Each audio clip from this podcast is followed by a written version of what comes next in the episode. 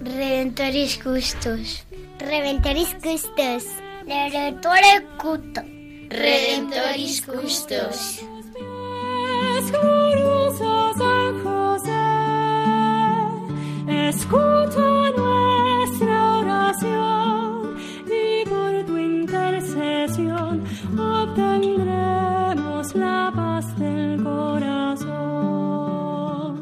Comienza Redemptoris Custos, dirigido por el Padre Leocadio Posada. En Nazaret, glorioso San José, cuidaste al niño Jesús, pues por tu gran virtud fuiste digno custodio de la luz. Del Evangelio según San Mateo. José, hijo de David, no temas recibir a María, tu esposa, pues lo concebido en ella es obra del Espíritu Santo. Dará a luz un hijo, y le pondrás por nombre Jesús, porque él salvará a su pueblo de sus pecados.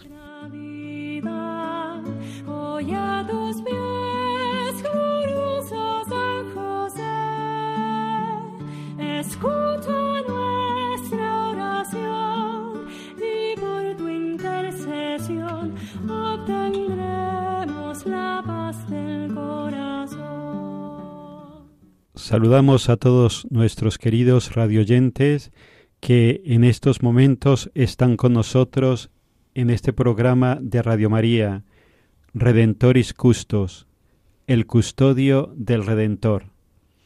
Estamos con vosotros Eva Ara, Rubén García, es un matrimonio que tiene tres hijos, Javier, Julia y Mar, y quien les está hablando el Padre Leocadio Posada.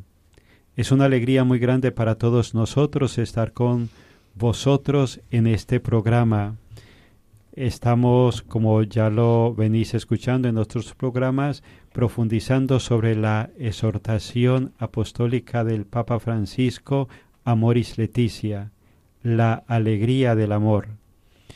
Vamos a profundizar en este programa sobre el capítulo 7 en su segunda parte que habla de la vida familiar como contexto educativo. Y por eso el que Rubén y Eva, desde su experiencia como matrimonio, como padres de familia, pues también nos puedan acompañar en este programa, lo cual se lo agradecemos. Creo que es para todos nosotros una oportunidad también preciosa el acercarnos a lo que puede suponer para la vida del hombre ese núcleo familiar donde uno va desde el inicio aprendiendo las lecciones fundamentales de la vida, el amor, la libertad, el diálogo, la comprensión, el perdón, etc. Pues desde aquí queremos acercarnos a todos vosotros y que este momento de poder compartir pues nos ayude a cada uno de nosotros a formar, a ayudar, a apoyar a que realmente en la iglesia y en la familia pues podamos anunciar a Jesucristo y que la iglesia, nuestra madre, pueda contar con muchísimas familias cristianas desde donde se pueda dar acogida a todos los hijos de Dios y que los podamos ayudar en todo su proceso educativo. Pues sin más le doy la palabra a Rubén y a Eva, que también nos hablarán muchísimo desde su experiencia como esposos y como padres en este proceso educativo. Eh, gracias, Padre. El Papa Francisco nos dice en esta parte de la, de la exhortación apostólica que la familia es la primera escuela de los valores humanos, en la que se aprende el buen uso de la libertad. Hay inclinaciones desarrolladas en la niñez, que impregnan la intimidad de una persona y permanecen toda la vida como una emotividad favorable hacia un valor o como un rechazo espontáneo de determinados comportamientos. En mi caso, siendo mi madre una maestra de escuela y mi padre un guardia civil con valores muy marcados, y teniendo cinco hermanos, creo que mi familia, creo que mi familia fue una gran escuela de valores para mí. gente buena haciendo lo correcto, con una clara inclinación al sacrificio generoso para servir a los demás. Lamentablemente, nos dice el Papa, muchas veces algunos programas televisivos o ciertas formas de publicidad inciden negativamente y debilitan valores recibidos en la vida familiar. Así, en este tiempo, en el que reinan la ansiedad y la prisa tecnológica, una tarea importantísima de las familias es educar en la capacidad de esperar. No se trata de prohibir a los niños que manejen los dispositivos electrónicos, sino de encontrar la forma de generar en ellos la capacidad de diferenciar las diversas lógicas y de no aplicar la velocidad digital a todos los ámbitos de la vida. La postergación, dice el Papa, no es negar el deseo, sino diferir su satisfacción.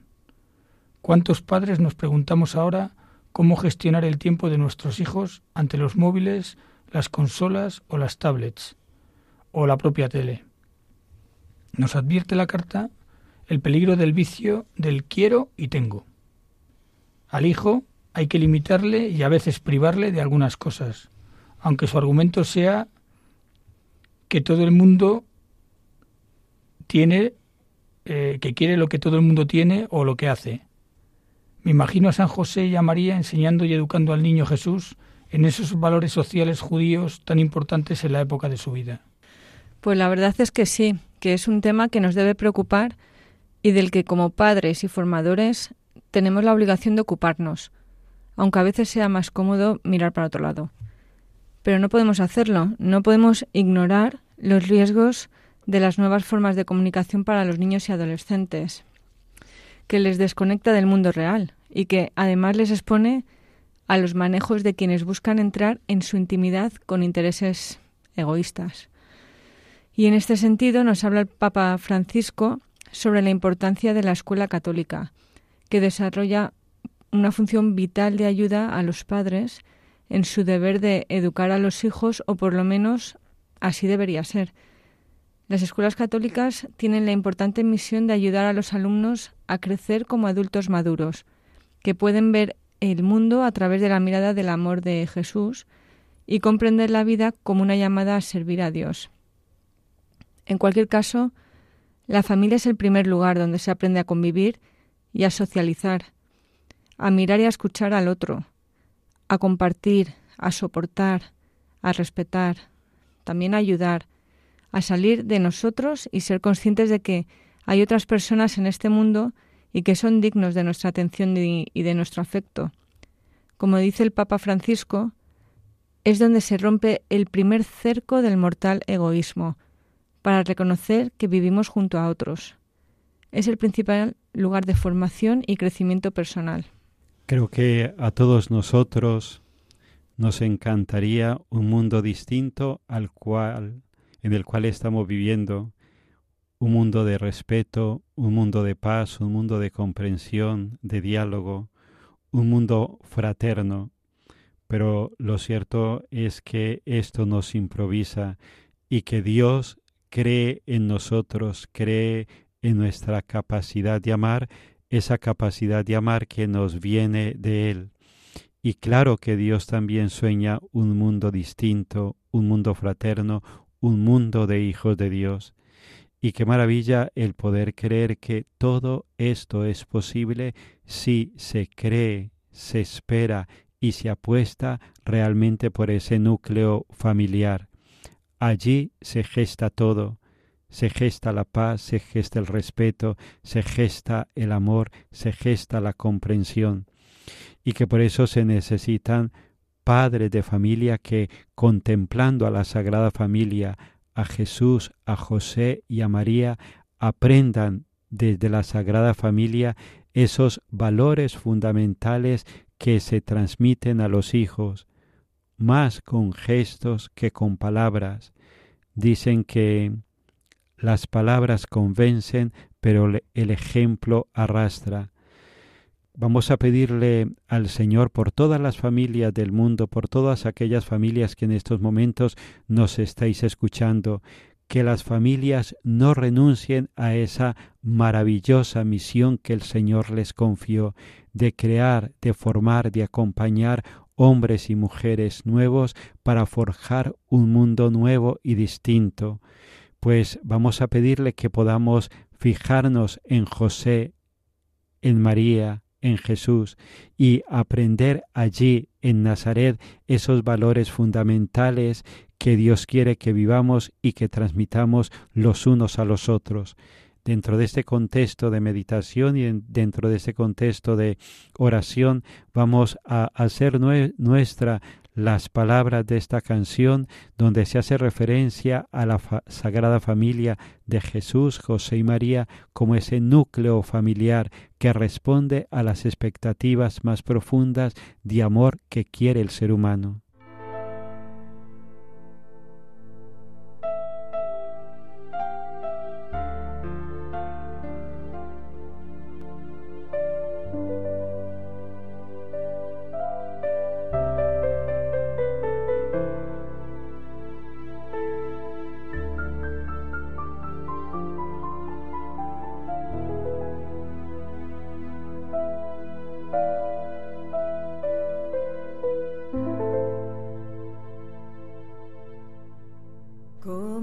Nazaret fue ejemplo de familia. El niño Jesús, María y José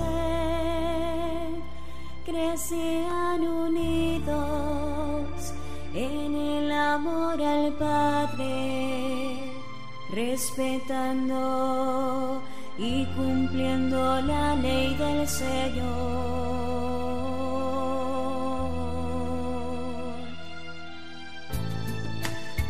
Como en Nazaret fue ejemplo de familia, el niño Jesús, María y José crecían unidos en el amor al Padre, respetando y cumpliendo la ley del Señor.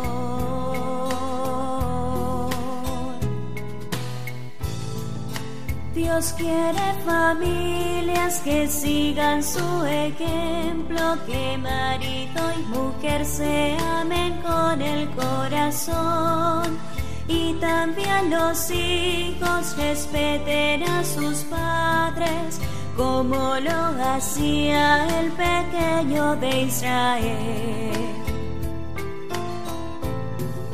Jesús quiso nacer dentro de una familia, la santificó cuando en ella nació, nos dejó un modelo para que lo abracemos, para vivir la verdad según el plan de Dios.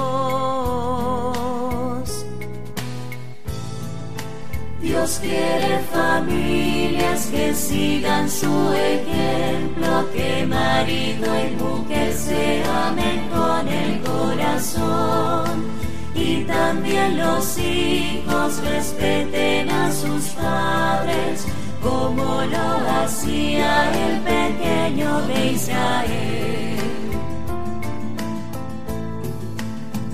En Nazaret fue ejemplo de familia, el niño Jesús, María y José.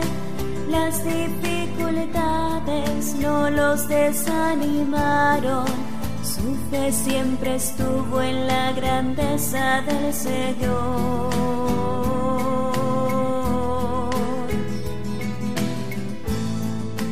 Dios quiere familias que sigan su ejemplo, que marido y mujer se amen con el corazón y también los hijos respeten a sus padres como lo hacía el pequeño de Israel. Continuamos en esta segunda parte del programa Redentoris Custos, el custodio del Redentor. Estamos con vosotros, Rubén García, Eva Ara, un matrimonio que con nosotros está compartiendo en este programa. Son padres de tres hijos, Julia, Mar y Javier. y que es para ellos una alegría muy grande el poder estar en este programa compartiendo desde esa vocación preciosa que Dios les concedió, la vocación al matrimonio. También, pues, quien les habla, el padre Leocadio Posada, y estamos compartiendo sobre vos, con todos vosotros sobre la exhortación apostólica Amoris Leticia del Papa Francisco, la alegría del amor. Estamos profundizando en la segunda parte del capítulo séptimo que habla de la familia como contexto educativo. Recordaba algo que creo que pues ha estado mucho últimamente, ¿no? Los hijos de quién son pertenencia, quién educa, ¿no? De quién es la responsabilidad sobre los hijos, la responsabilidad sobre la educación. Qué grande como que como cristianos tengamos esa conciencia. Somos pertenencia de Dios. Nuestra dignidad, la grandeza de nuestra vida nos viene de Él y como los padres son esos humildes colaboradores en la voluntad de Dios, en los planes de Dios para con sus hijos, ¿no? Entonces, ni el Estado ni los padres son, eh, son propietarios de los hijos.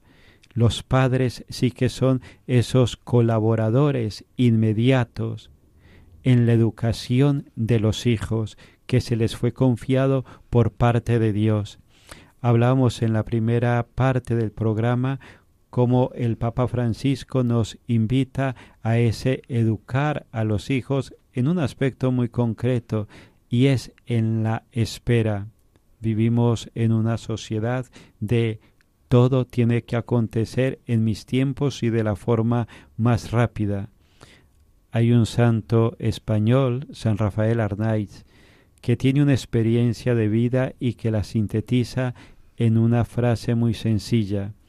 Dice él, Toda la sabiduría de la vida consiste en saber esperar. Toda la sabiduría de la vida consiste en saber esperar. Creo que si vemos un poco nuestras vidas y miramos un poco alrededor, cómo hace falta ese saber esperar, esa sabiduría, cómo se echa en falta, ¿no? Donde vivimos en la inmediatez de todo. Pues desde ahí esa responsabilidad también de los padres en educar en ese aspecto tan sencillo, en la espera, porque el amor espera, el amor da tiempo, el amor respeta esos procesos educativos, esos procesos formativos, los observa con sabiduría y delicadeza y los sabe acompañar con una prudente paciencia, con una sabia paciencia.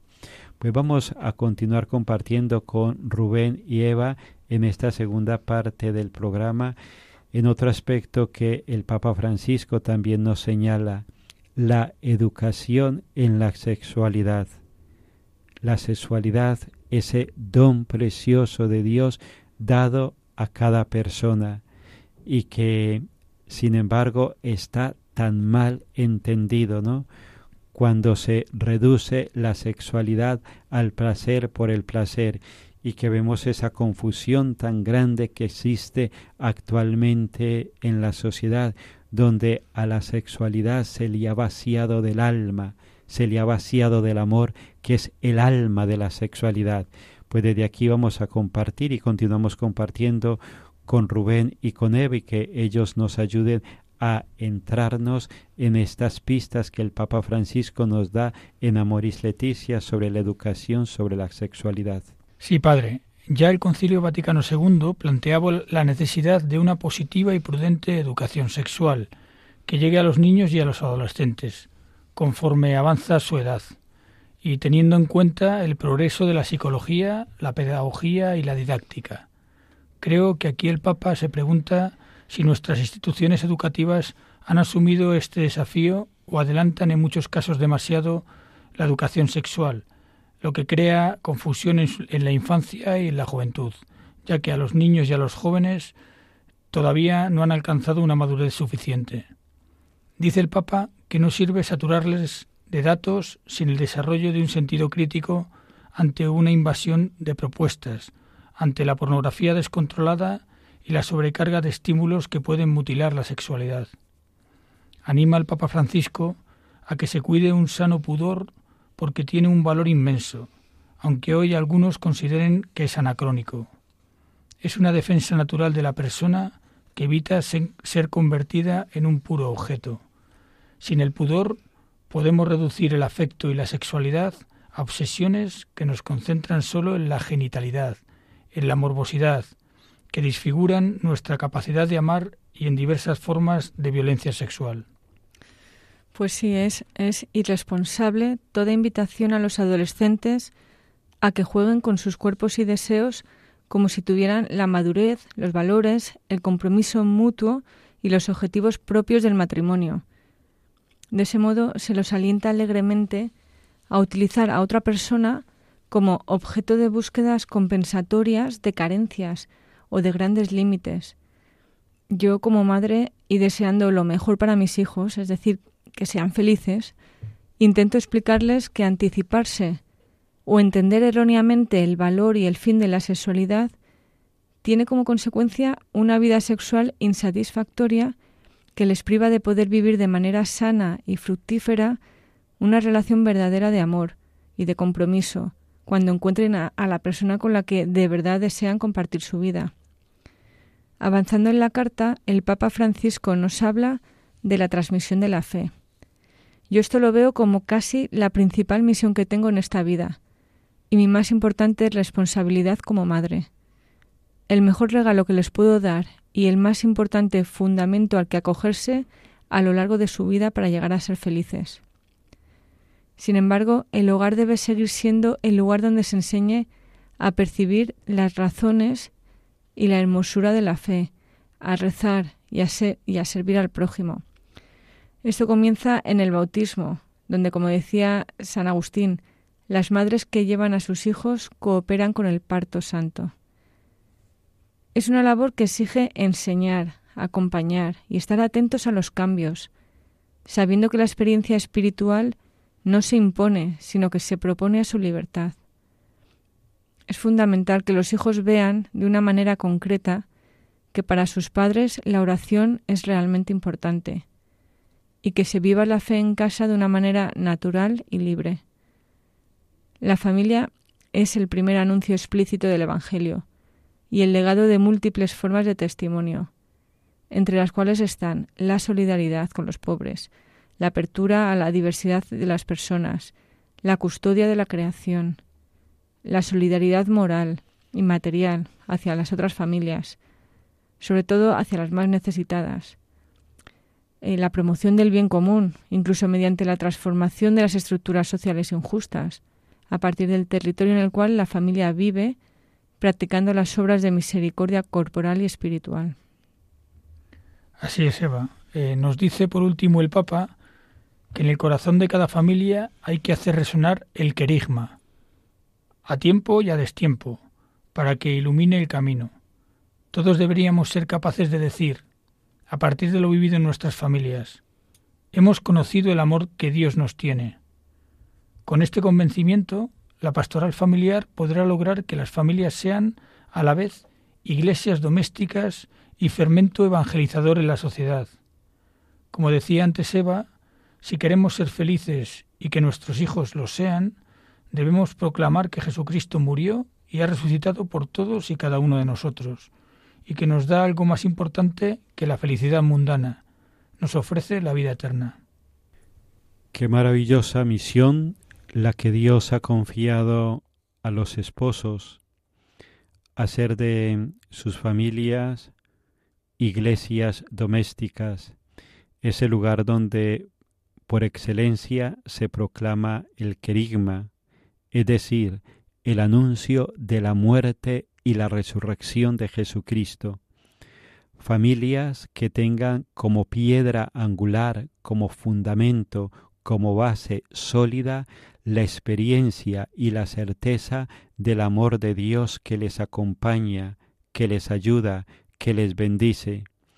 Qué maravillosa misión más grande tienen las familias en medio del mundo, ser forjadoras de hombres y mujeres nuevos, esos hombres y mujeres maduros en el amor, maduros en la afectividad, maduros en la sexualidad. Qué maravillosa misión ha confiado Dios a los padres cuando pone en sus manos esos hombres y esas mujeres con los cuales Él soñó desde toda una eternidad. Qué grande el poder asumir esa misión familiar como la asumieron José y María con respecto a Jesús. Era su misión ayudar, era su misión educar, era su misión amar, era su misión proteger, era su misión introducir a Jesucristo en esa vida de oración, en esa relación con el Padre. Y no es menos la misión que Dios les confía a cada uno de los padres que en estos momentos nos estáis escuchando y aquellos que pues que no nos escuchan, pero que nos pueden escuchar a través de aquellos que nos están escuchando en estos momentos, si todos nos hacemos portadores de la misión, del sueño de Dios con cada uno de nosotros. Pues desde aquí vamos a ir concluyendo este momento de compartir con vosotros.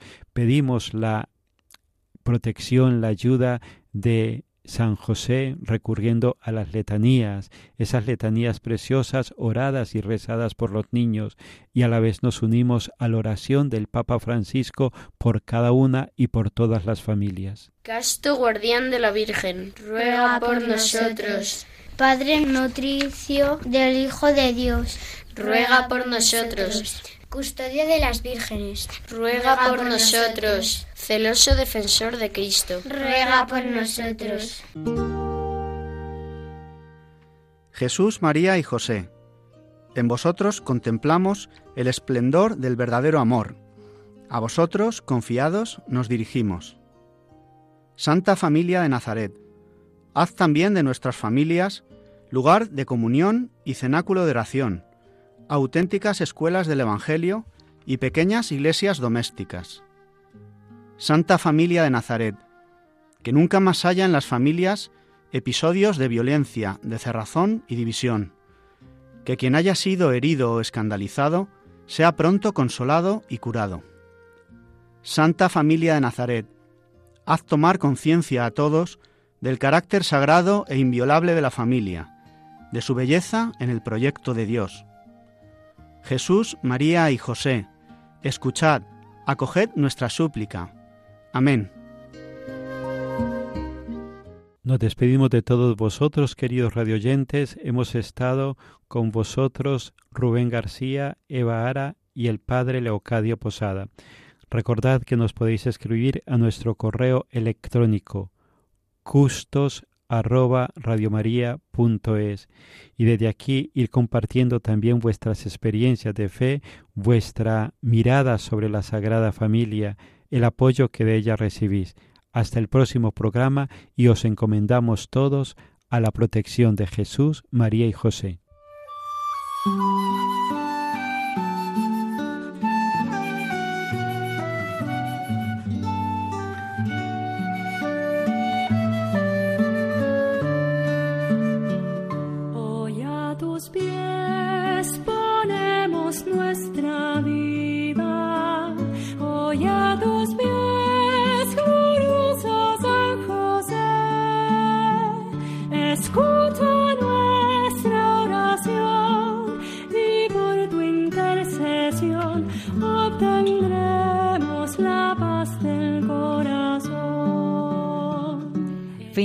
En Radio María Redemptoris Custos con el Padre Leocadio Posada. En Nazaret, glorioso San José, cuidaste al niño Jesús, pues por tu gran virtud fuiste digno custodio